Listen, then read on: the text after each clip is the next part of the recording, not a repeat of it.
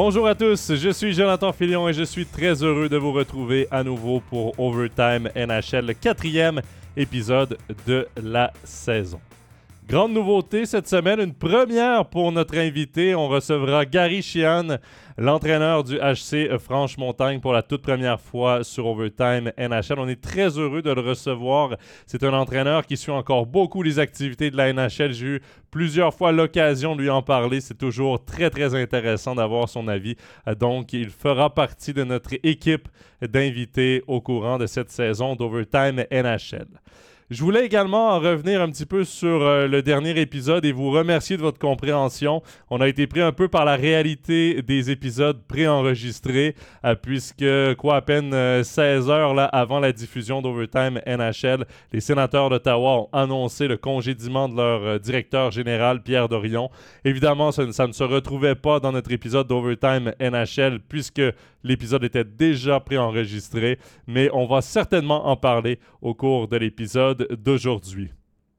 Également, euh, je vous rappelle qu'Overtime NHL, pour ceux qui ne peuvent pas euh, écouter ou regarder en entier l'épisode euh, d'aujourd'hui, c'est disponible en tout temps sur nos différentes plateformes numériques, que ce soit Facebook, YouTube, notre site Internet, sur notre application numérique, également sur les sites d'écoute en streaming comme Apple Podcast, comme Spotify et SoundCloud. Et également, c'est en rediffusion à la télé sur MySports 1 les jeudis dès 20h. Voilà, tout est dit sans plus attendre, on va commencer ce premier épisode avec le segment Hop Suisse.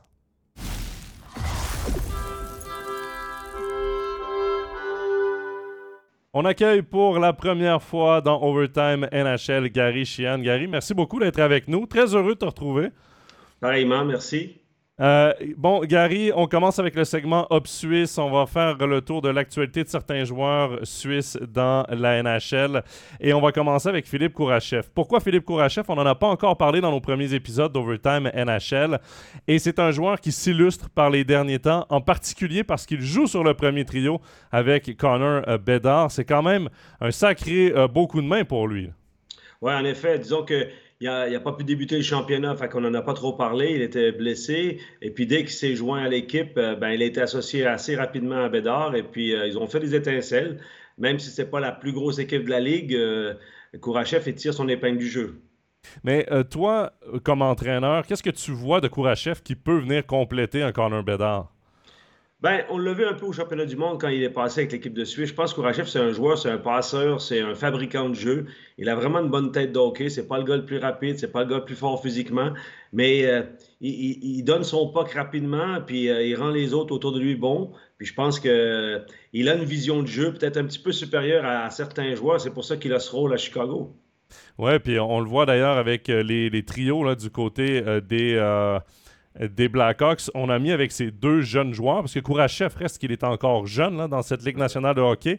Euh, on a mis Nick Foligno à gauche. Donc, un joueur très expérimenté. Je pense qu'il peut justement venir balancer la jeunesse et la, fougue de deux joueurs qui, parfois, pourraient peut-être euh, s'emporter dans des moments un peu, plus, un peu plus stressants, un peu plus compliqués.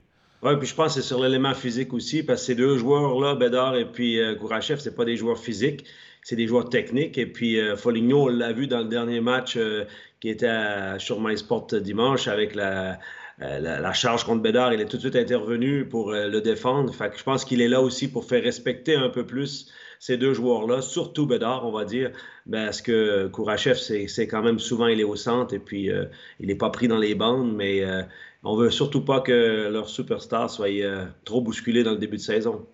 Ouais, puis quand on regarde euh, le Philippe Kourachev, c'est encore deux saisons de contrat, 2,250 euh, millions. Euh, bon, deux saisons évidemment en comptant la saison de cette année. C'est un joueur de 24 ans, c'est un joueur qui a connu du succès offensivement. Euh, dans la Ligue géant majeure du Québec. Pas un succès incroyable, mais il était capable de faire les bonnes choses. Mais clairement, là, il est petit à petit en train de s'installer euh, dans la Ligue nationale de hockey. 25 points en 70 matchs la saison dernière. Au moment où on enregistre l'émission euh, d'aujourd'hui, c'est 6 points en 7 matchs depuis le début de la saison avec les Blackhawks de Chicago. Je pense que ce genre de joueur-là a justement besoin d'avoir cette chance Mhm. pour, euh, pour, se faire voir. Et les Blackhawks de Chicago, c'est en ce moment le meilleur club pour Philippe Kourachev. C'est un club qui s'est départi de tout le monde, qui a, gardé euh, ce jeune joueur-là qui est en éclosion. Puis euh, tant mieux si on le jumelle avec, si, si, on met avec, avec Connor Bedard, c'est tout bénéf pour lui. Oui, c'est clair. Disons que déjà, sa négociation de contrat était compliquée avec Chicago. Euh, l'équipe est en reconstruction. Euh, il euh, faut lui donner crédit à lui, à son agent, d'avoir été patient et d'accepter l'offre qu'ils ont faite parce que pour lui, c'est le meilleur endroit pour jouer, à mon avis. puis en plus, il peut avoir joué des, grosses minutes importantes dans son style offensif. C'était un peu un late bloomer parce qu'à euh, quand il a été drafté, il a, dû finir son junior, tout ça, il n'a pas tout de suite passé, mais il a eu de la patience et puis il est allé faire des, bonnes, des bons matchs en AHL. Et puis dès qu'il a eu l'opportunité, il a tout de suite fait des chiffres. Et puis maintenant, je pense que des fois, on a tellement, c'est tellement important dans une carrière d'être à la bonne place au bon moment. Puis je pense que lui, il l'est maintenant. Selon toi, parce que tu parles d'une équipe en reconstruction, tu parles du statut de, de Philippe Kourachev. Selon toi, pour le développement d'un joueur, qu'est-ce qui est mieux, une équipe en reconstruction ou une équipe bien bâtie? Ce que je veux dire, c'est que dans une équipe bien bâtie, tu as peut-être un petit peu moins de temps de glace, mais tu joues avec des meilleurs joueurs. Dans une équipe en reconstruction, plus de temps de glace, mais de moins bons joueurs. Qu'est-ce qui est l'idéal? Est-ce qu'il y a vraiment un format idéal pour développer un joueur? Ben, je pense que c'est d'essayer de tomber dans une équipe où euh, tu peux exploiter tes forces.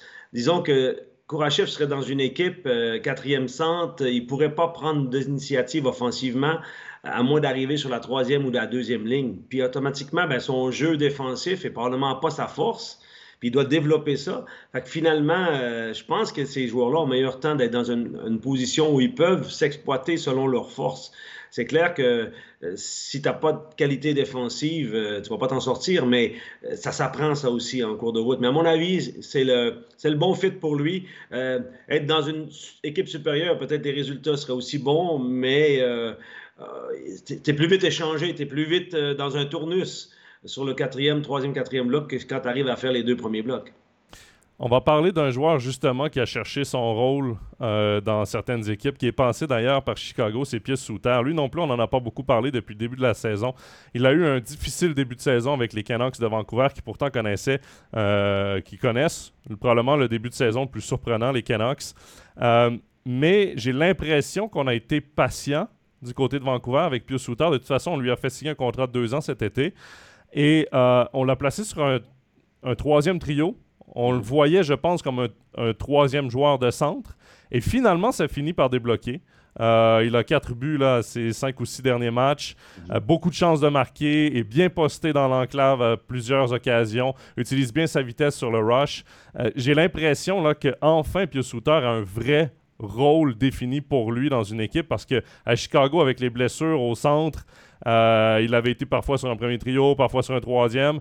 avec, euh, avec Détroit, les dernières années, c'était euh, troisième, quatrième, dans les gradins, deuxième. On ne savait pas trop à quoi s'attendre de, de pied sous terre. Mais là, troisième trio à Vancouver, ça semble être le poste pour lui. Est-ce que tu penses que c'est un bon joueur de troisième trio? Oui, je pense qu'il il est bien tombé. Là. Moi, au départ, je ne le voyais pas dans cette équipe-là, mais finalement, il a fait sa place. Et puis, euh, je pense que le choix des Canucks, leur choix, c'était d'avoir un joueur le plus complet possible qui, je pense, Pius Souter, c'est un gars facile à coacher. C'est un gars qui peut jouer sur, euh, sur les ailes, il peut jouer au centre, il peut, euh, il amène beaucoup de profondeur à une équipe parce qu'il y a des qualités aussi offensives et défensives. Et, je pense que le fit est parfait euh, pour lui. Et d'avoir un rôle stable pour qu'il se développe encore, parce que c'est clair que quand tu changes toujours de club ou de, position, c'est difficile. Mais euh, il rebondit bien après sa saison à Détroit de tomber dans une équipe comme ça qui finalement euh, est en relance aussi. Alors, je pense que c'est un bon fit pour lui parce qu'on a eu des commentaires là, sur euh, nos différentes publications. Même j'en ai eu euh, euh, personnellement d'auditeurs d'Overtime NHL qui voulaient qu'on parle de Pius Souter. Parce que dans les dernières saisons, évidemment, Pius Souter, nous on l'a connu ici, c'est un joueur d'un point par match avec Zurich sa dernière saison. C'était le meilleur compteur, le top scorer du championnat.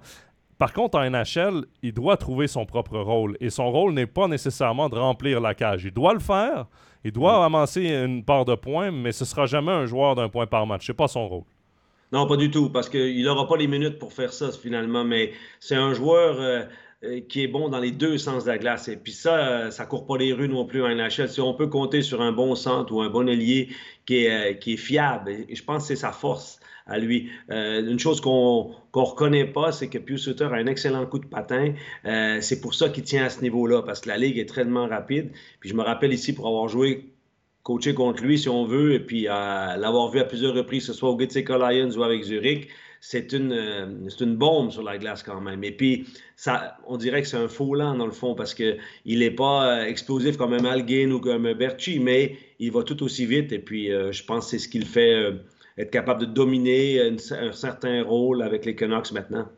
Il utilise bien aussi, j'ai l'impression, les espaces libres il est rapide pour aller dans les espaces libres et ça lui donne cette espèce de seconde qu'on dirait qu'il ralentit un peu le jeu, mais tout en ayant un pace très très élevé. Moi, c'est ce que je vois beaucoup de, de Pius Souter. Oui, je pense c'est un peu ça. Il y a un bon pace et puis il faut lui donner, il y a le flair du but. Il y a le flair du but, même si tu finis pas premier scoreur de la Liga ici, euh, la National League, euh, à 24 ans ou je ne sais quoi, puis euh, par, chance. C'est parce que tu as le flair un peu, tu as le pif du, du, jeu offensif et puis encore son dernier but, il va traîner dans la cage et puis c'est un tap-in, mais il est là, quoi tu parles d'un joueur facile à coacher. J'ai l'impression que ça, ça vaut de l'or aussi. Encore, on est capable de trouver entre deux joueurs, là, parfois, quand tu as un, joueur difficile à coacher, un joueur que tu sais que dans ton vestiaire, ça va être un cancer, entre guillemets, là, euh, et que tu as un Pius Souter qui, est, qui, a l'air de vraiment d'un. Moi, je l'ai jamais croisé, j'ai jamais eu la chance de le croiser, mais tout ce que j'ai vu de lui, il a l'air vraiment d'un mec hyper sympathique, un mec qui fait pas de vagues dans un vestiaire.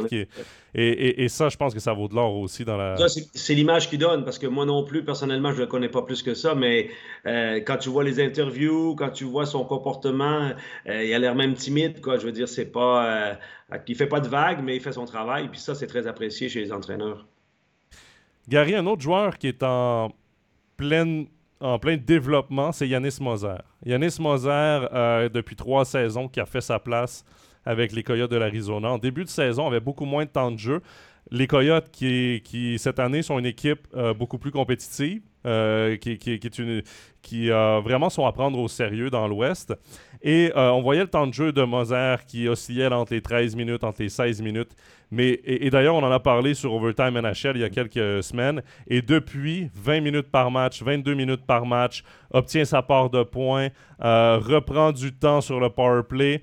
Et j'ai vraiment l'impression qu'il a redonné confiance à son entraîneur, que sa place était à regagner et c'est ce qu'il a réussi à faire. Ben, c'est le gros défi en NHL, c'est qu'à chaque année, euh, quand tu n'es pas une superstar ou bien quand tu n'as pas ta place établie, tu dois la faire. Et je pense que euh, l'entraîneur Torini, là-bas, il a demandé de durcir son jeu, puis il l'a fait. Fait qu'automatiquement, s'il le fait, puis euh, il a les qualités, il a le talent, en trois saisons, je pense que c'est surprenant déjà la progression qu'il a fait. et lui est au bon endroit aussi parce qu'il a un entraîneur que, ben, si lui il donne la confiance comme ça, il va encore avoir une grande marge de progression. Puis moi, je vois par les matchs que je vois à l'occasion, je vois qu'il durcit son jeu, qu'il est un peu plus euh, euh, solide euh, devant la cage, dans les box-out et puis dans les défis dans les coins. Et puis maintenant, il se joint à l'attaque comme un, comme un défenseur offensif qui, qui, a pris de la bouteille.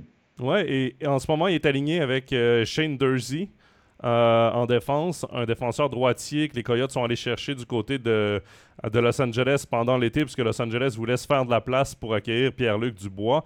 Shane Dursey, c'est un défenseur capable d'amener beaucoup d'offensives. Donc, ça, force euh, Yanis Moser à avoir cet instinct offensif, oui, d'être aussi euh, rapidement en défense, d'avoir cette espèce d'esprit de, IQ euh, des deux sens à patinoire. Et c'est d'ailleurs ce qu'il a prouvé tout au long de sa carrière, là, sa jeune carrière en National League, sa courte carrière en National League. C'est ce qu'il a prouvé. Il est capable d'être responsable défensivement. C'est pas le joueur qui va prendre des mauvaises décisions, qui va mettre son équipe dans le trouble. Mais par contre, il sait, on dirait, lorsqu'il c'est le temps de se porter en attaque. Oui, puis je pense que quand tu joues avec un autre défenseur qui a un peu un style euh, identique, dans le sens qu'il est aussi porté en attaque, ben, euh, c'est chacun son tour, à la limite, dépendant de la situation de jeu. Et puis, euh, aujourd'hui, dans le hockey moderne, le défenseur qui n'a pas la rondelle, souvent, on l'amène très, très haut dans le jeu offensif avant de prendre sa position en défense. Et euh, toutes les équipes amènent un quatrième homme dans l'attaque maintenant, euh, à tous les niveaux quasiment professionnels. Et euh, quand tu as des défenseurs complets comme ça, qui ont un bon hockey sense, comme on dit, IQ, ça, aide beaucoup. Quand on parle de faire confiance à un joueur face aux Stars de Dallas lors du dernier match là, en date du, 14 novembre. C'était le match de, de, la nuit dernière. Là, on enregistre mercredi, je le rappelle. 23 minutes 13, 34 présences. Euh, ça a été son match le plus utilisé de la saison contre la meilleure équipe euh, de la Ligue. Donc, euh, ben, de la meilleure équipe de l'Ouest, donc après Vegas, bien sûr. Mais ça prouve quand même que contre une force, André Tourini n'a pas peur de l'utiliser, qui peut être très utile à toutes les sauces Yanis Moser, et c'est là-dessus qu'il va bâtir sa carrière.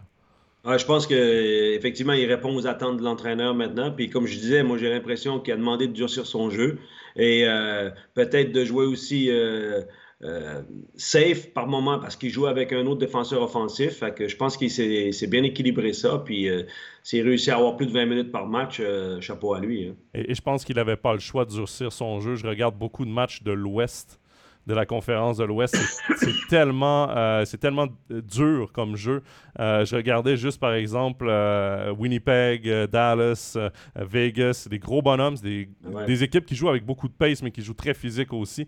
Et même dans l'Est, ça commence à se ressentir. Là, si on prend, par exemple, les Blue Jackets de Columbus avec, avec Pascal Vincent, qui a été longtemps coach, assistant coach dans l'Ouest, a amené une dynamique justement beaucoup plus physique à son équipe. J'ai l'impression que les coachs sont conscients là, que s'ils veulent s'en sortir dans une ligue nationale rapide et physique, on doit augmenter ce niveau et on doit faire jouer des joueurs. D'ailleurs, euh, Moser a un, bon gabarit, hein. c'est pas, pas, un petit bonhomme. et, c'est sûr que s'il durcit son jeu, euh, ce n'est que tout bénéf pour les Coyotes et pour lui, évidemment.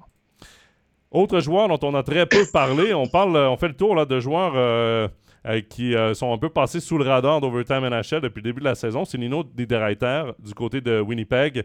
Mhm. Euh, Nino qui a trouvé sa place lui aussi, j'ai l'impression, avec, avec les Jets de Winnipeg. Lorsqu'on l'a signé l'an dernier avec les Prédateurs de Nashville, on semblait vouloir en faire un joueur de top 6. On voulait amener ce, ce size, ce power forward sur le top 6. Mais euh, au contraire, les Jets de Winnipeg, lorsqu'ils sont allés le chercher euh, par euh, transaction l'an dernier, j'ai eu l'impression qu'ils allaient plus chercher un joueur de profondeur, un joueur bottom six. Et d'ailleurs, il joue sur un troisième trio avec le nouveau capitaine Adam Laurie, avec Mason Appleton. Et il connaît sa part de succès aussi. Là, c'est 5 buts, 5 passes, je pense, depuis le début de la saison pour Niederreiter. Et il est là où il devrait être, moins exposé face au meilleur trio adverse. Je pense que c'est son rôle. Je pense que c'est un gars qui est, euh, comme on mentionnait là, juste maintenant, un power forward, un gars qui, qui amène, qui peut amener du jeu physique. C'est tellement une ligue euh, rapide et physique. Il euh, faut mettre les joueurs dans leurs meilleurs éléments. Je pense pas que c'est un top 6 dans cette ligue. Sinon, il aurait déjà des chiffres différents. Mais il amène énormément. C'est le gars que tu peux compter dessus à 4 contre 5. Tu peux compter dessus également dans les fins de match. Il a beaucoup de goals dans les filets déserts. Il est capable de, de, de bloquer des shots et s'il joue dans son rôle, euh, puis à Winnipeg, je pense que l'exposition est différente qu'à Nashville, que Nashville prétendait la coupe ou euh, courait euh, dans des objectifs très, très élevés. Je pense pas qu'il a jeu offensif pour, pour être dans un top 6. Mais encore une fois, ça dépend toujours avec qui tu es, entouré et, ton rôle dans la ligne. Mais là, comme c'est balancé, c'est une troisième ligne, mais tu pourrais presque dire que c'est un deuxième bloc avec bien des équipes. Mais voilà, tant mieux pour lui s'il stabilise maintenant son jeu puis il peut devenir un élément, un, vrai power forward dans cette ligue. Ouais, si moi j'ai vu certains matchs des Jets depuis le début de la saison et ce trio-là, c'est un trio de gros bonhommes. C'est un trio qui, en échec avant, est, insoutenable. C'est ah, pour les défenseurs adverses, ils sont tannants. Ils sont vraiment tannants, ces trois-là. Ouais. ouais puis c'est. Euh, leur jeu est axé sur le jeu physique, fait qu'ils euh, fit très bien là-bas. Et euh, je pense que ils ont aussi un bon début de saison, fait que finalement, un dans l'autre, ça fonctionne. Oui, et si on regarde au classement, là, justement, c'est euh, justement ce que je regardais parce que tu parles d'un bon début de saison pour les Jets de Winnipeg. C'est 18 points en 15 matchs dans leur division. Dans la division centrale, ils sont troisième à égalité avec le Colorado à 5 points des Stars de Dallas.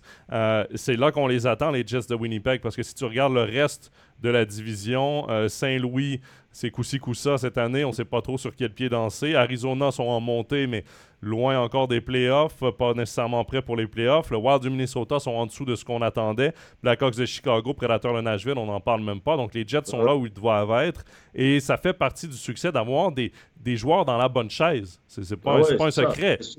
C'est sûr. Dans, tout, dans toutes les équipes. Euh, si ton rôle est, euh, bien établi et puis euh, tu fites dans ton rôle, ben, tu es dans la bonne chaise, comme tu dis, et puis ça fonctionne beaucoup mieux. Là, il y a beaucoup d'équipes qui sont euh, qui performent pas pour l'instant en NHL, puis ça profite à d'autres équipes qui surprennent. Et puis les Jets sont bien partis, peut-être aussi un peu à cause de ça, mais il y a des équipes comme Edmonton, il y a des équipes vraiment qui sont en dessous de ce qu'ils devraient faire. Mais à la fin, c'est 82 matchs, alors on verra euh, comment ça va s'équilibrer. oui, la saison est encore bien jeune. Et tu parles d'équipes qui ne fonctionnent pas. C'est d'ailleurs le dernier sujet de notre segment Up Suisse. Les Devils du New Jersey. Les Devils du New Jersey ont un difficile début de saison, qui s'explique notamment par la perte de Nico Ischier et la perte de Jack Hughes au centre. Tu perds tes deux premiers centres, je pense que ça complique grandement les choses. C'est une équipe qui va se replacer, mais il faut parler quand même. Euh, bon, Timo Meyer, après un début lent, aucun point, je pense à ses trois premiers matchs, il cherchait. Là, il est, il, est au un point par match, en l'absence de Hughes, en l'absence d'Ischier. Mm-hmm. Mais euh, je veux quand même parler de la situation de Nico Ischier. Euh, encore absent, va rater encore euh, tous les matchs cette semaine des Devils du New Jersey.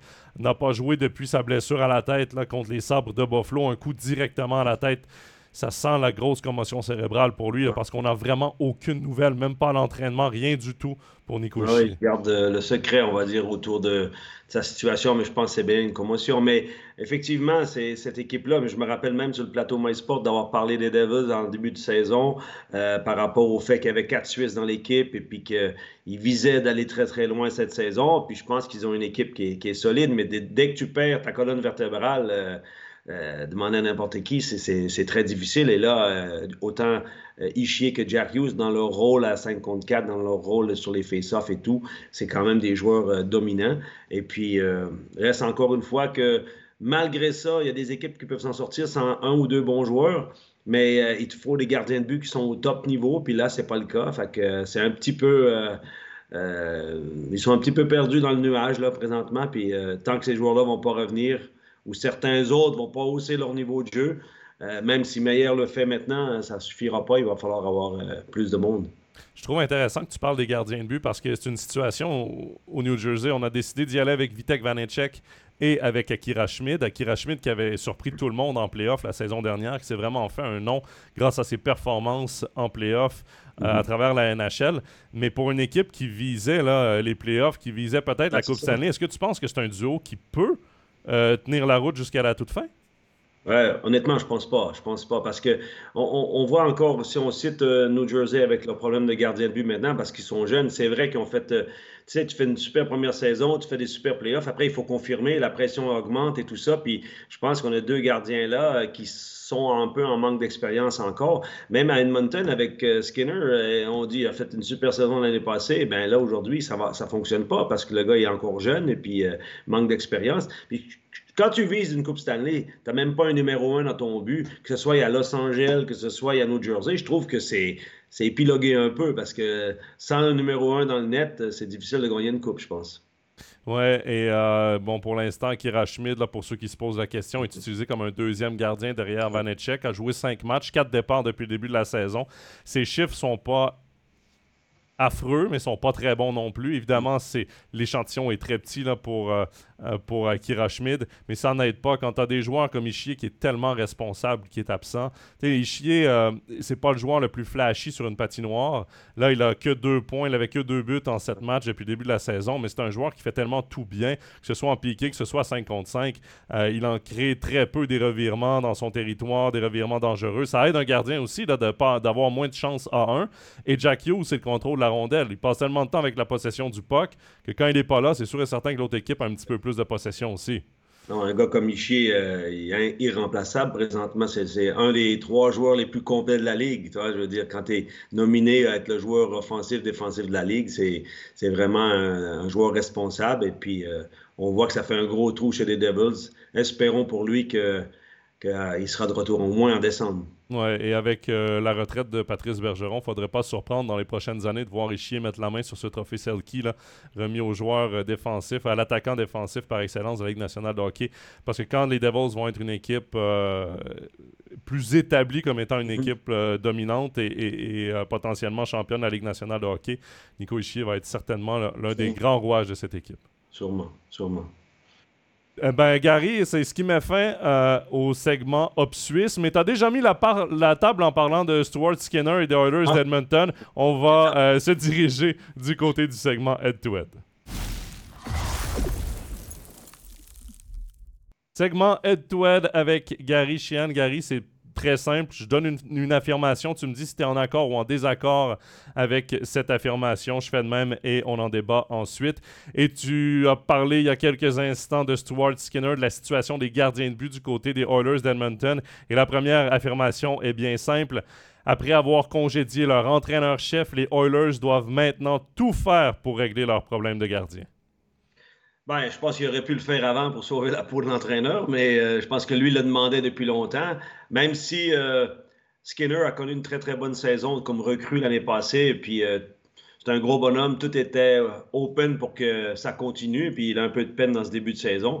Mais quand on vise les grands honneurs dans une ligue, et surtout avec des joueurs comme Dreisaitl, McDavid et, et les autres, Nurse et tout ça, ces gars-là sont à une, deux saisons de gagner finalement une Coupe Stanley, mais il faut être équipé. Puis dans le but, il, faut de la profondeur aussi. Puis il en manque là. Moi, je pense que c'est primordial euh, pour les Oilers d'aller chercher un gardien parce que, bon, Stuart Skinner, je pense qu'il fait partie de la solution. Moi, je pense que Stuart Skinner, c'est peut-être juste trop rapide pour lui. Là. Euh, c'est sa deuxième saison. Euh, il avait connu une bonne première saison, avait réussi à voler le poste de numéro un à Jack Campbell. Là, cette saison, c'est plus compliqué mais euh, l'échantillon est très petit pour lui. Je pense que pour l'avenir, il peut être un très bon gardien pour les Oilers d'Edmonton. Mais Jack Campbell, pour moi, ça, c'est une grave erreur, ce contrat-là, de lui avoir donné 5 ans, 5 millions par année. Et euh, les Oilers doivent gagner maintenant. C'est pas une équipe en reconstruction. C'est pas une équipe qui doit gagner dans l'avenir. Il y a beaucoup trop de gros contrats et de grosses vedettes dans cette équipe mhm. pour accepter euh, d'être sur les lignes de côté, de ne pas participer aux playoffs parce qu'il nous manque un gardien de but. C'est clairement en ce moment le plus gros manque des Oilers d'Edmonton. Par contre, Gary, qu'est-ce qu'ils peuvent donner? Parce que les Oilers d'Edmonton ont soit d'énormes contrats à des joueurs vedettes mm-hmm. ou de petits contrats à des joueurs qui n'intéresseront pas nécessairement les autres équipes. Il n'y a pas d'entre-deux là que tu peux dire, ben, on sort un gros contrat, on fait... Parce qu'en ce moment, la Ligue nationale de hockey, c'est beaucoup autour du plafond salarial que ça se joue. Et les Oilers sont mal placés là-dedans. Est-ce qu'ils ont vraiment ce qu'il faut pour aller chercher un gardien de but numéro un? Bon, je pense que la première erreur qu'ils ont faite, euh, c'est l'histoire de Campbell, bien sûr. Maintenant, euh, à mon avis, euh, des choix au repêchage, on ne sait pas trop quelle est leur situation, mais ça, soit d'en perdre quelques-uns pour un gardien, mais il faut aussi voir que la marge de manœuvre, elle est mince. Trouver un bon gardien de but, déjà sur le marché autonome, ils se sont plantés avec Campbell. Et puis euh, euh, maintenant, ils auraient pu récupérer un Quick ou un gars comme ça en cours de route l'été. Mais est-ce que ça aurait fait l'affaire? Je pense que ce n'était pas leur vision. Ils avaient beaucoup dans l'idée que Skinner ferait le job, je pense. Mais maintenant, euh, il n'y a que par la transaction, je pense, euh, en essayant de bouger Campbell, mais comme Campbell a un gros contrat. Mais maintenant, comme les équipes échangent des joueurs puis continuent à les payer, alors il y a moyen sûrement de, de, régler ça, mais il faut trouver l'équipe euh, et puis le, un gardien supérieur à Skinner déjà. C'est pas évident. Oui, parce que quand on regarde les équipes de la Ligue nationale en ce moment qui ont trois gardiens, euh, ou trois gardiens prêts. évidemment, il y a le Canadien de Montréal qui revient tout de suite avec un vétéran comme Jake Allen qui pourrait euh, aider clairement dès aujourd'hui les Oilers d'Edmonton. Mais sinon, euh, si on prend Caden Primo à Montréal, c'est un gros point d'interrogation. C'est pas nécessairement un gardien. Tu t'améliores pas nécessairement dans l'immédiat devant la cage.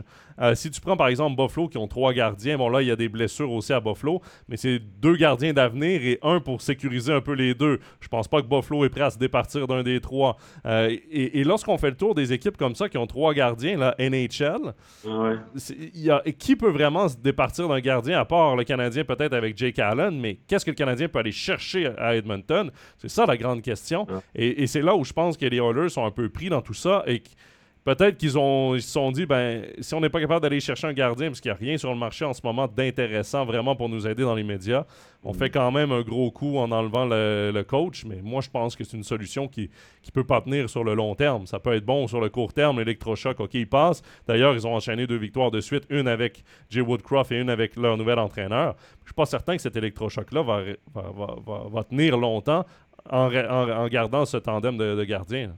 Non, je pense euh, aussi que peut-être la saison est encore un peu jeune pour qu'ils se donnent un petit peu de temps. Ils ont fait ce choix de changer l'entraîneur. Maintenant, si la situation change, ils vont, ils vont espérer que ça tienne le plus longtemps possible. Puis peut-être à la période des fêtes, quand ils verront leur positionnement, puis vraiment le push qu'ils peuvent faire pour la Coupe, mais peut-être là, on peut faire des transactions qui, euh, euh, qui pourrait être un peu plus intéressante, soit avec le gardien de Boston. Mais ces équipes-là, ils, courent tous après la même chose, la Coupe Stanley. Fait que euh, c'est difficile de bouger dans les meilleures équipes des gardiens de but. Mais euh, je pense qu'à Montréal, ils devront prendre une décision aussi avec Allen, parce que travail à trois, est-ce que Primo est prêt pour travailler avec Montembeau? Ça, fait non plus pas des gros gardiens numéro un encore, ça. Je, veux dire. Et puis, euh, leur équipe est quand même sur un bon début de ce championnat. On va dire, ben, ils jouent 500, fait que ça va encore. si on regarde d'autres équipes. Mais je pense que c'est encore un peu tôt parce que pour Edmonton, en espérant que ce premier changement va, va, renverser la situation. Et là, les joueurs devront être responsables parce que, dans le fond, ils ont eu sa tête. Et c'est là que tu vois que les Oilers d'Edmonton sont bâtis différemment de toutes les autres équipes. Parce que quand cette équipe-là ne marque pas 4 à 5 buts, elle mhm. perd. C'est aussi simple que ça. C'est une équipe qui concède beaucoup de chances de marquer à 1 parce qu'il y a des joueurs qui. Tu sais, Connor McDavid est un joueur exceptionnel. Oui, euh, c'est probablement un de ses pires débuts de saison en carrière. Mais euh, il a un point par match, là, on s'entend. C'est pas non plus une catastrophe, mais dans ses standards à lui, c'est. mais c'est un joueur qui triche quand même. C'est un joueur qui triche. Euh, il y a des joueurs à Edmonton qui trichent parce qu'ils ont énormément de talent offensif. Donc, c'est une équipe de, de, contrôle de puck. C'est une équipe qui marque beaucoup de buts, mais qui accepte d'en encaisser aussi beaucoup. Et c'est pas. Euh, et, là, on voit que lorsque ça ne marche pas offensivement euh, comme ça devrait marcher, mm. ben, il y a énormément de lacunes niveau défensif, que ce soit dans la brigade défensive qui est très poreuse, qui n'a pas beaucoup de profondeur. Devant la cage, c'est un problème qui dure depuis longtemps à Edmonton. Euh, le dernier vrai premier gardien à Edmonton, c'était qui? Dwayne Rollerson qui me vient en tête. Et, et c'était en fin de carrière, Rollerson, Andy Moog. Sinon, on remonte à qui? Grand Fjord? Ça commence à. non, c'est ça, ça commence à faire loin. Donc, euh, à voir si, euh, si les, les Oilers euh, bougeront, mais ce sera certainement un dossier à suivre dans les prochaines semaines. Deuxième sujet, la NHL doit donner l'exemple et obliger le port du protège-coup. Ben moi, je suis, d'accord avec ça. Je pense qu'aujourd'hui, si euh, on arrive dans l'hockey mineur à, à l'obliger d'une certaine façon, puis je pense qu'il s'est bien développé depuis le temps. Avant, c'était vraiment un truc qui te montait jusqu'au hauteur des oreilles et puis tu n'étais pas à l'aise. Aujourd'hui, c'est un col roulé. Euh, quasiment, euh, on a les chaussettes aussi pour prévenir les, coupures sur les tendons d'Achille, les chevilles. On a les, au poignet aussi la possibilité avec des, t-shirts à manches longues qui sont aussi euh, euh, prévus à cet effet. Je pense que c'est un must. C'est un must pour la sécurité des joueurs. Et après, on voit que maintenant, ça, va se faire. Les ligues vont être obligées d'un petit peu de suivre parce qu'au niveau euh, intégrité, si on veut, du joueur, parce que c'est rendu quand même tous les sports avec un casque, un risque, mais euh, je veux dire, si on, on peut prévenir les, les, endroits où peut y avoir des coupures, ben euh, ça, ça, pourrait déjà. c'est dommage qu'il doit arriver un truc comme ça pour le réaliser encore plus parce que ça, ça pendait au bout du nez. Moi, j'ai connu Clint Malarchuk, un gardien de but des Sables de Buffalo, qui avait joué pour les Nordiques de Québec longtemps, mais c'était atroce, mais il s'en est sorti. Euh, mais euh, après, pendant une semaine, oui, ça a fait des vagues, mais après, il n'y a plus rien. Quoi. Il y a eu Richard Zetnik aussi, là, dans, il y a quelques années, alors qu'il jouait avec les Panthers de la Floride, qui avait été coupé au cou. Lui aussi, euh, sans graves conséquences, heureusement. Mm-hmm. Mais là, il y a eu graves conséquences du côté de la Ligue britannique, avec la mort d'Adam Johnson. moi, je trouve que la NHL n'a pas le choix d'emboîter le pas avant les autres ligues. Doit être l'exemple d'abord et avant tout. Et juste dans le match de la nuit dernière, euh, Goulet a reçu un, coup de patin accidentel au mhm. visage. Un joueur qui tombe, le patin lève, lui est en train de se pencher directement au visage. 5 cm plus bas, c'est au cou. Là, il y a quelques joueurs vedettes qui commencent à emporter, quelques joueurs qui sont touchés par, euh, par l'événement qui commencent à porter le protège-coup. La Ligue nationale devrait se positionner clairement là-dedans. Parce qu'évidemment, euh, bon, je pense que les ligues juniors canadiennes vont obliger le port du, du protège-coup. La Ligue britannique l'a obligé aussi. Pourquoi pas la NHL tout de suite? Dans tous les sports au monde, lorsqu'on fait des révolutions au niveau sécurité, c'est parce qu'il y a eu un drame avant. La Formule 1, par exemple, maintenant avec le halo, l'espèce de protection au-dessus du casque, les pilotes n'en voulaient pas, mais c'est à la suite d'un décès qui a eu consultation, puis qu'on en est arrivé à cette protection-là, et maintenant plus personne n'en parle, ça fait partie des bagnoles, et ça a sauvé des vies. Euh, ne serait-ce que pour sauver une seule vie, je trouve que la Ligue nationale de hockey devrait penser à la protection de ses joueurs, de son spectacle, parce qu'il reste que les joueurs, c'est le spectacle, c'est ça pourquoi les gens payent pour aller voir euh, les matchs de, de, la Ligue nationale de hockey. Pourquoi pas les protéger de la bonne façon? Lorsque Jacques Plante a décidé de jouer un match avec un masque protecteur. Il s'est fait pointer du doigt. Évidemment, on remonte dans les années 50. Mais euh, il faut toujours un moment et tout le monde se dit, mais non, mais euh, c'est exagéré. Non, mais pourquoi, pourquoi? Et ensuite, ça devient la norme. La mhm. Ligue nationale doit euh, mettre la norme sur le, protège-coup. Moi, toutes mes années que j'ai joué dans le mouvement junior, dans, le hockey junior au, Québec, le protège-coup était obligatoire, c'était même pas une question. Euh, si on n'avait pas le protège-coup et que l'arbitre nous voyait, il nous renvoyait directement au vestiaire, et si on revenait pas avec la pièce d'équipement, on pouvait pas jouer. Je pense que la Ligue nationale est rendue là. On est rendu là en 2023. Il y a eu une tragédie. Malheureusement, on doit avoir la discussion après la tragédie. On aurait dû l'avoir bien avant la tragédie. Mais pourquoi pas emboîter le pas tout de suite? Moi, c'est la question que je me pose et je, me demande ce qu'attend ce qu'attend la Ligue nationale pour se ben, positionner. effectivement, moi, je trouve que ça tarde terriblement, surtout qu'il y, a beaucoup de stars euh, qui, qui, ont pris les devants. Puis même, j'ai apprécié des joueurs en Suisse qui l'ont fait aussi, parce que vraiment, c'est aussi maintenant que ce sport est rendu tellement... on essaie toujours de changer les règles, on essaie toujours d'adapter, rendre du spectacle, tout ça. Ça va hyper vite, les gars sont hyper puissants, on ne sait pas quand est-ce que ça va s'arrêter, ça va aller encore plus vite. Et on doit adapter des règles et ça, ça serait tellement facile à, faire maintenant, euh, malheureusement, à cause que les la conséquence de Goulet hier soir, elle est à 3-4 cm peut-être d'être beaucoup plus grave, mais il y a eu de coupures au visage. Je ne veux pas avec la. Maintenant, des fois, c'est ta propre visière qui te coupe, des fois, c'est le patin, c'est accidentel. Mais quand on parle de la région de la gorge, euh, je pense que là, il faut prévenir le, mieux possible. Puis, à mon avis, il faut que, il faut que d'ici la fin de l'année, ça passe.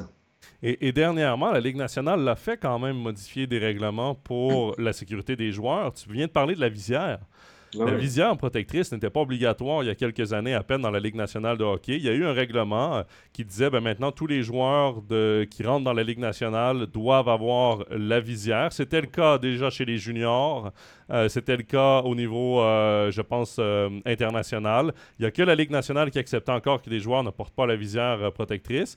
Et après des, des, justement des blessures tout près des yeux, tout ça, ben, euh, la Ligue nationale a obligé ce, port de visière-là, qui est une très bonne décision, qui a fait discuter au début, mais que maintenant, euh, il n'y a plus un seul joueur qui, utilise sa clause grand-père là, pour euh, plus porter de, visière. Il y en a qui la portent très haute, là, je pense à Niederreiter, par exemple, qui la porte très haut, mais il la porte quand même, puis ça, ben, c'est son risque qu'il prend lui, mais il a la pièce d'équipement quand même. Moi, je pense que c'est un, fait qu'on néglige beaucoup trop. Déjà, le port de la visière incorrectement, c'est pas normal. Et dans le règlement, c'est bien écrit que la visière doit arriver à la hauteur du nez. Elle ne doit pas être en haut là parce que tu vas voir en dessous je ne sais quoi. Puis ça, c'est pas respecté. La jugulaire n'est pas respectée par beaucoup d'équipes, par beaucoup de joueurs. Je crois qu'on est inconscient. Euh, on a des mises en échec. Comment de fois qu'on on perd le casque? C'est pas normal c'est pas normal, c'est parce qu'on veut jouer avec un casque qui n'est pas trop serré ou je ne sais trop quoi, puis on a plutôt le look qui compte. On n'a même pas la protection pour les oreilles. Et je pense que la réglementation, elle doit être plus sévère là-dessus parce que à la fin, c'est, ça prend toujours des, mois et des mois et des âges et des âges pour changer un règlement. Euh, ça devient bureaucratique et puis c'est, dommage parce qu'on on perd du temps. Mais moi, le hockey mineur l'a fait, puis c'est dans les mœurs. Euh, j'avais une école de hockey où que tous les gamins qui embarquaient sur la glace devaient avoir un protège-cou. Et puis sinon, on les renvoyait au vestiaire et allaient chercher parce qu'il était dans le sac. Ils ne voulaient pas le mettre parce qu'il était mouillé. Mais finalement, à la fin, c'est pour eux, c'est leur protection. Et je pense qu'on doit être plus sévère là-dessus, euh, même dans la Ligue nationale ici en Suisse.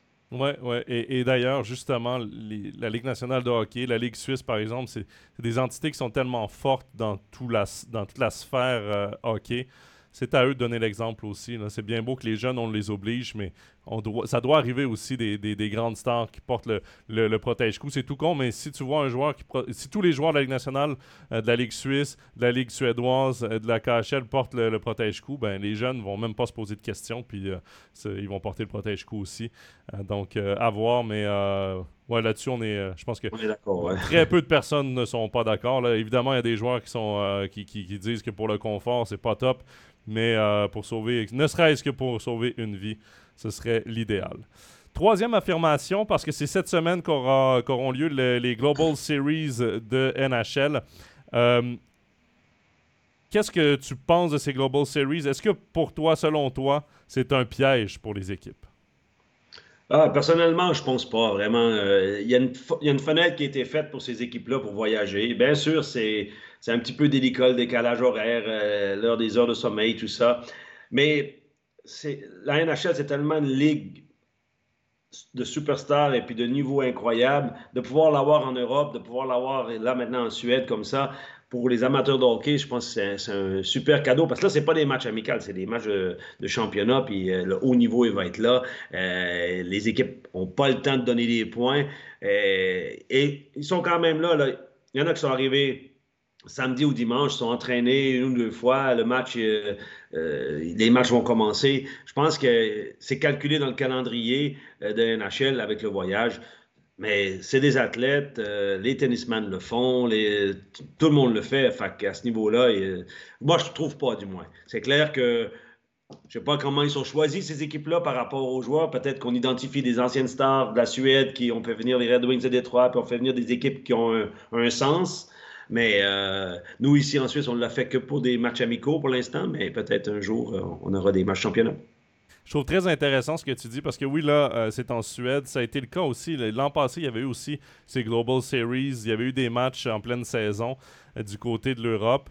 Je trouve intéressant parce que je pense que ça peut aussi solidifier une équipe. Là, je vois par exemple, il y a Minnesota, il y a aussi Ottawa. Ottawa qui connaissent un, euh, les sénateurs connaissent un début de saison euh, très compliqué. Je pense que ça peut resserrer un peu l'équipe aussi de partir comme ça, voyager, visiter des endroits qu'en saison les joueurs n'ont pas le temps et souvent qu'ils n'ont même pas le temps dans leur vie pour les Nord-Américains avec euh, tout le ah calendrier de la NHL. Je pense pas que les Global Series sont un piège pour, pour les équipes de la Ligue nationale, mais j'irai plus loin. Je pense que les matchs pré-saison, là, Justement, comme on a eu en Suisse, je pense que ça, c'est un piège pour les équipes.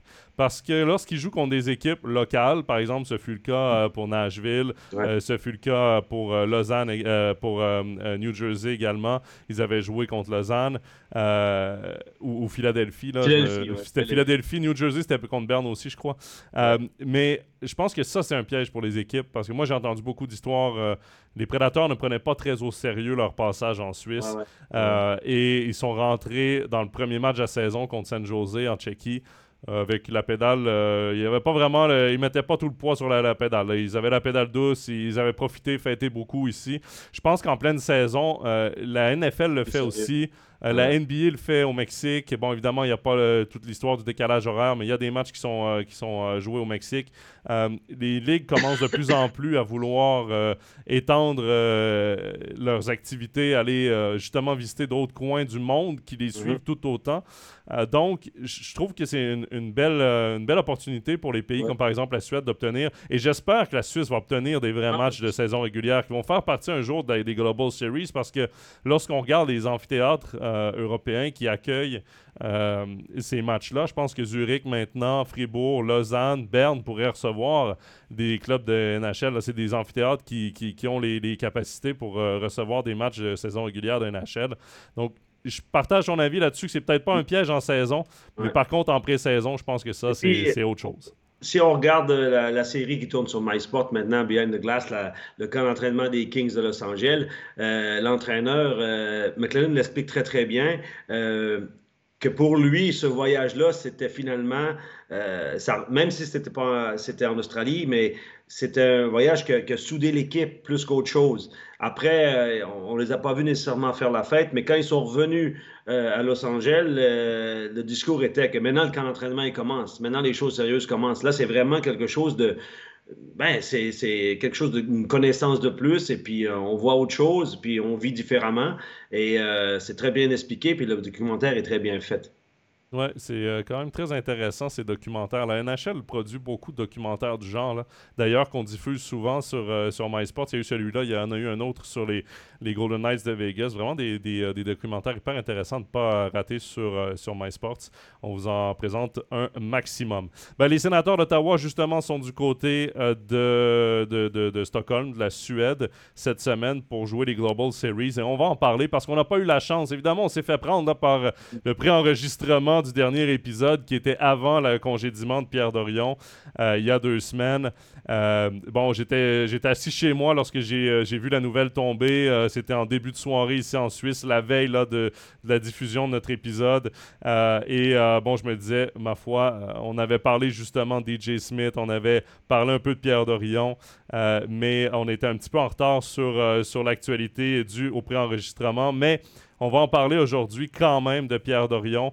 Euh, et euh, Gary, la, phrase que je te donne, l'affirmation que je te donne, c'est le bilan de Pierre Dorion comme DG Ottawa est négatif après tout ce qui s'est passé.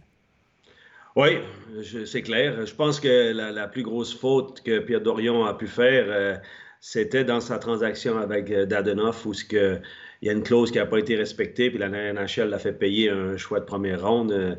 Ben, c'est très complexe, hein, on va dire, mais ça c'est synthétisé comme ça. Et puis, ça y a coûté cher quand même. Et puis, je pense aussi tout le tout ce qu'il y a autour de l'entraîneur maintenant là-bas aussi. je, suis content de voir que les joueurs prennent position et puis ils sont derrière lui parce que finalement, le bateau, il branle un peu, mais c'est quand même une organisation qui devrait s'en sortir sur la longueur de la saison. Ben, écoute, moi, je vais euh, dans le sens contraire. Je pense pas que le, le, bilan de Pierre Dorion est négatif. Je pense que cet épisode-là est très négatif de Pierre Dorion. Pour expliquer là, aux gens qui, qui n'ont pas nécessairement suivi, euh, c'est que Evgeny Dadonov jouait à Ottawa. Il a été changé à Vegas, je crois, en cours d'été. Vegas a demandé à Pierre Dorion, le DG de Vegas a demandé au DG d'Ottawa, évidemment, est-ce qu'il y a une clause de, non-mouvement restrictive et ainsi de suite. Et euh, Dorion a dit non, tout simplement, alors que dans le contrat d'Adonov, il y avait une clause.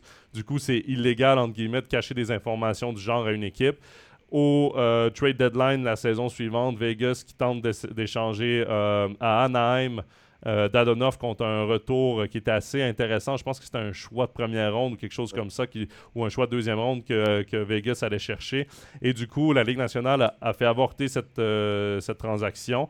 Et le résultat, ben, c'est un choix de première ronde qui est perdu par les sénateurs d'Ottawa. Cet épisode-là, je pense que c'est très négatif. C'est une erreur de Pierre Dorion. Par contre, si on met les choses en perspective, Pierre Dorion, c'est le directeur général qui a probablement le plus petit salaire de, de, de NHL, qui a le plus petit budget qui a la plus petite équipe autour de lui, euh, parce que son ancien propriétaire, Eugene Milnick, était quelqu'un qui serrait la bourse très, très serrée. ne voulait pas dépenser un centime, ne voulait pas trop investir ou dépenser dans l'équipe. Donc, Pierre Dorion travaillait avec peut-être une dizaine de personnes autour de lui de moins que certains clubs de NHL. Et c'est là où je pense qu'une erreur comme ça est passée. C'est malheureux pour lui parce que ça se termine négativement, mais lorsqu'on regarde son bilan, il a monté une équipe des, euh, des sénateurs d'Ottawa qui a du panache, qui a quand même euh, beaucoup d'avenir. Quand on regarde ses choix repêchage, Jake Sanderson en défense, Thomas Chabot, euh, transaction pour aller chercher Jacob Chikron, Jacob Bernard Ducker au repêchage, Eric Brandstrom en transaction avec Vegas. Euh, quand on regarde ensuite la signature de Claude Giroux, euh, Drake Batterson, c'est un choix de repêchage de première ronde. Euh, Riley Grigg, qui cette saison vit sa première saison là, de, brillante façon aussi comme, comme jeune. quand on regarde les Josh Norris, les Tim Studzle, Brady Ketchuk, on peut penser aussi. Pinto aussi. Pinto aussi, qui est un choix de première ronde. Formanton, qui là joue plus non plus, mais qui a été un choix de première ronde de cette équipe-là. J'ai l'impression dans les mouvements de personnel, Pierre Dorion s'est rarement, euh, rarement trompé. Il était rarement euh, dans le champ. Et euh, évidemment, il a été pris au piège dans certaines transactions. Mark Stone qui voulait partir, ça a donné Rick Brandstrom. Évidemment, Stone, on sait à quel point c'est une vedette. Et quand on regarde, par exemple, bon, ça n'a pas été une bonne, une bonne transaction, celle de Debrincat, qui voulait aussitôt repartir. Mais on va quand même chercher un coup balique. On va quand même chercher des actifs je trouve que cette équipe-là, euh, le leg de Pierre Dorion est très bon au sénateur d'Ottawa. Oui, en effet. Je dirais que le problème, dans le fond, c'est que la dernière image qu'il va, va avoir laissée, c'est l'erreur de cette transaction. Est-ce que c'est volontaire, pas volontaire? Ça, c'est une faute professionnelle quand même. Mais euh, lui, sa marge de manœuvre était très, très mince. Et avec qu'est-ce qu'il avait, il a très bien fait parce que tous les joueurs que tu as cités là, euh, même si, si on les vous les connaissez peut-être pas tous, mais c'est des joueurs qu'on va entendre parler. Il y a des choix de première ronde et tout ça. Et le dernier qu'on a entendu parler, c'est Pinto pour cette histoire de, de, de, gambling là, ou de, euh, de, pas de la triche, là, mais de voter, ou je sais pas, pas de voter, mais les tirages de. Ouais, c'est. C'est bizarre, quoi. Mais il y a quand même 40 matchs de suspension. Il doit avoir fait quelque chose de, de croche. Ouais, mais ça, d'ailleurs, on en avait parlé sur Overtime NHL dans le dernier épisode et, j'avais dit manque de transparence de la Ligue nationale de hockey. Ça aurait été, je veux dire, de justifier 41 matchs de suspension, ça aurait été, et même que la Ligue nationale en voulait plus. Ben j'aurais aimé un peu plus de transparence, d'expliquer un peu le pourquoi du comment. Ouais, parce qu'on ne sait pas vraiment. Le gars, il est juste suspendu 41 matchs. Puis, euh, parce que toutes les ligues ont, cette, ces règlements euh, anti-gambling. Là, cette semaine, les GM sont ensemble en train de négocier ça parce que c'est pas clair, c'est pas au point pour tout le monde. Puis d'avoir justement plus de transparence, euh, c'est une semaine importante. les GM se voient, euh, ben, c'est en cours de route cette semaine. Puis il y aura d'autres modifications sûrement. Ben justement, tu parles des GM qui se réunissent. Notre dernier sujet, c'est un sujet d'ailleurs qui euh, a été discuté hier euh, mardi donc par les GM. Euh, c'est par rapport aux prolongations 3 contre 3. Certains GM voudraient, en fait, presque tous les GM voudraient modifier un peu certains règlements pour augmenter le spectacle qui est déjà très grand dans les prolongations 3 contre 3. Et mon affirmation, je reviens un peu là-dessus mon affirmation, ma dernière affirmation de cet épisode, il faut mettre fin au tir de barrage en NHL. Oui, ben, moi, je préfère que le jeu se terminerait à 3 contre 3, que ça durerait, euh, à la limite un peu plus longtemps, même si euh, euh, on peut pas avec tout ce qui entoure, entoure, le match et les voyages et tout ça, mais je pense qu'il y a moyen de peut-être euh, de l'électriser encore un peu plus. Et puis, euh, parce que c'est vrai que maintenant, c'est devenu un jeu à 3 contre 3 très tactique. C'est man-to-man, mais on ressort de la zone alors qu'on est en zone offensive. On a une chance de, de tirer au but. On tire pas parce que la chance de marquer n'est pas là. Fait que c'est vrai que ça devient un petit peu un jeu d'échecs. Puis peut-être qu'il faut changer quelque chose pour, euh, pour améliorer ça, pour rendre ça encore plus électrique. Ouais, moi, aussi, je trouve que les tirs de barrage, c'est euh, un peu dépassé. Moi, j'aimerais beaucoup. Et ça prendrait le même temps, là. Faut, faut être d'accord, parce que euh, il y a la, Zamboni qui revient faire deux tours de glace. On doit se placer. Les entraîneurs doivent donner les, les, les, noms là, pour la période de tir de barrage. Ça prendrait autant de temps de faire 5 hein? minutes de prolongation de période de tir de barrage que 10 minutes de prolongation. Exactement. Ça, ce serait le même temps. réglé. Exactement. Et ça donnerait beaucoup plus de spectacle. Quand les tirs de barrage sont arrivés, les prolongations étaient encore à 4 contre 4. On mhm. voulait justement enlever les euh, matchs euh, nuls et terminer par tir de barrage. On voulait trouver une façon d'enlever ces matchs nuls-là. Je crois que c'était après le, le lockout de 2004-2005. Euh, que les tirs de barrage sont arrivés dans la Ligue nationale de hockey. C'était tout nouveau parce qu'en Europe, sur la scène internationale, c'était connu, les tirs de barrage, mhm. mais dans la Ligue nationale de hockey, c'était une révolution autour des années, quoi, 2014-2015 à peu près, là, il y a eu euh, le changement des prolongations à 4 contre 4 pour les prolongations à 3 contre 3. Et c'est mm. devenu le plus gros spectacle de la Ligue nationale de hockey, c'est 3 contre 3. Et je trouve dommage, moi, pour avoir regardé énormément de matchs depuis le début de la saison, quand ça va en prolongation, là, je suis sur le bout de mon, canapé, je suis sur le bout de ma chaise, je veux ce, ce spectacle parce que c'est là que tu vois les plus les plus grandes stars à 3 contre 3 dans du one-on-one. Tu sais que ça va se terminer avec, la plupart du temps, avec un surnombre, un joueur qui a battu un autre dans sa couverture défensive. Euh, c'est vraiment à rentrer sur le rush. Tu essaies de créer des choses. Je trouve, je trouve magnifique les 3 contre 3. Quand ça se termine après 5 minutes et qu'ensuite c'est les tirs de barrage, ben, je m'assois au fond de mon canapé et je me dis, bon, ok, allons-y. Les joueurs, les joueurs semblent eux-mêmes plus intéressés de, par ces tirs de barrage. D'ailleurs, il y en a certains là, dans certaines interviews avec ESPN avant le début de la saison. ESPN leur demandait quelles règles vous changeriez dans la Ligue nationale de hockey. Plusieurs, plusieurs stars ont répondu plus de tirs de barrage. Allez-y avec du 3 contre 3, c'est ce qu'on veut. Et lorsqu'on voit un Cole Caulfield, par exemple, euh, à Montréal, euh, sur la patinoire avec Nick Suzuki, tu vois que les deux joueurs se cherchent, tu vois que les deux joueurs veulent aller chercher le gros tir. Et, c'est ça qui amène l'excitation. Pourquoi pas y aller avec 10 minutes de prolongation? Moi, je trouve que ça aurait du sens. Et d'ailleurs, les DG, parce que tu parles justement là, que ça casse un peu le rythme des joueurs qui reviennent dans leur territoire, qui essaient vraiment d'y aller, euh, de, de, créer un surnombre.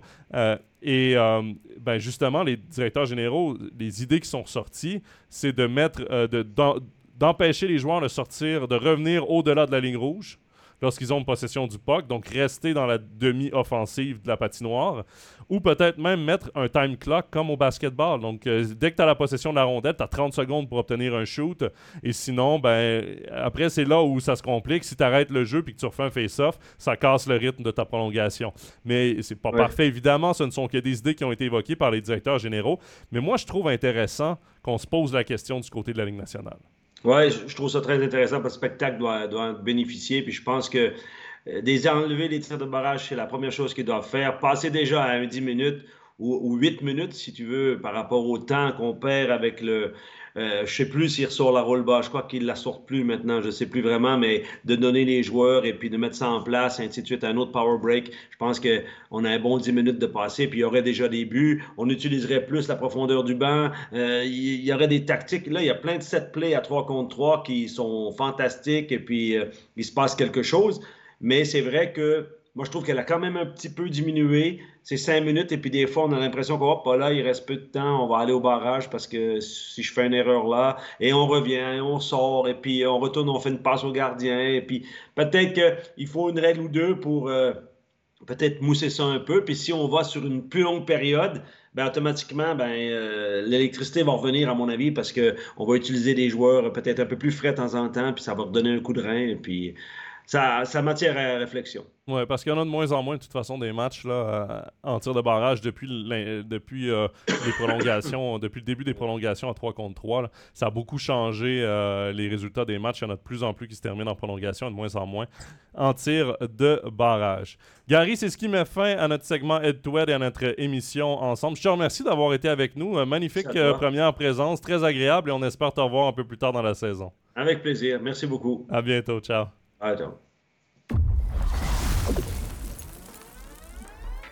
C'est ce qui met fin à l'épisode 4 d'Overtime NHL. Je vous donne les prochains rendez-vous sur MySports. Ce samedi, 20h, les Prédateurs de Nashville affrontent les Blackhawks de Chicago. C'est dans notre match de NHL commenté en français. Ce qui veut donc dire qu'on pourra voir à l'œuvre Roman Yossi affronter Philippe Kourachev et Connor Bedard, la jeune sensation des Blackhawks de Chicago. Également, les matchs des Global Series de la NHL disputés à Stockholm seront diffusés en commentaires originaux anglophones sur MySports. Il y aura des matchs ce jeudi, ce vendredi et ce dimanche. Pour ne rien manquer, rendez-vous sur nos réseaux sociaux et abonnez-vous pour tout voir sur les annonces de match également, sur les annonces entourant notre émission d'Overtime NHL. Je vous remercie également euh, personnellement puisque je lis beaucoup de vos commentaires sur nos différentes publications, euh, beaucoup des auditeurs d'Overtime NHL qui euh, ont de très bons commentaires sur l'émission. je vous remercie, ça me fait chaud au cœur de vous lire. Continuez de nous envoyer des commentaires de la sorte. C'est toujours un grand plaisir de lire vos avis et vos commentaires. Merci donc encore à Gary Chian pour l'épisode d'aujourd'hui. Merci à vous de nous avoir suivis, toujours fidèles au rendez-vous. Et je vous dis à dans deux semaines. On devrait avoir l'interview d'un joueur actif en NHL, un joueur dont le maillot se retrouve derrière moi. Je vous en dis pas plus et je vous dis à dans deux semaines. Bye bye.